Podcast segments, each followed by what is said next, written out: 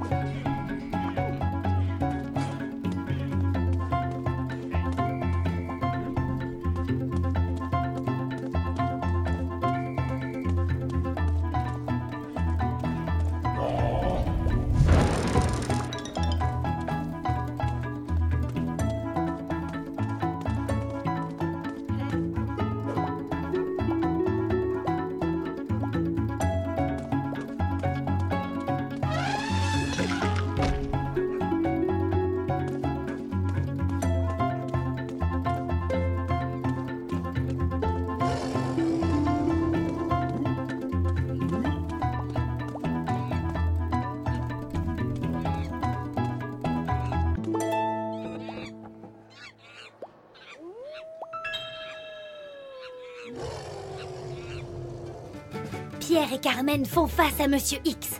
La pierre est à leur portée, mais le brigand a plus d'un tour dans son sac. À son signal, une horde de singes dévale l'escalier. Ils sont très mignons, mais furieux et indisciplinés. Oh, le traître Quel adversaire déloyal Profitant de la confusion, il s'échappe in extremis et disparaît dans le dédale des faubourgs de la ville.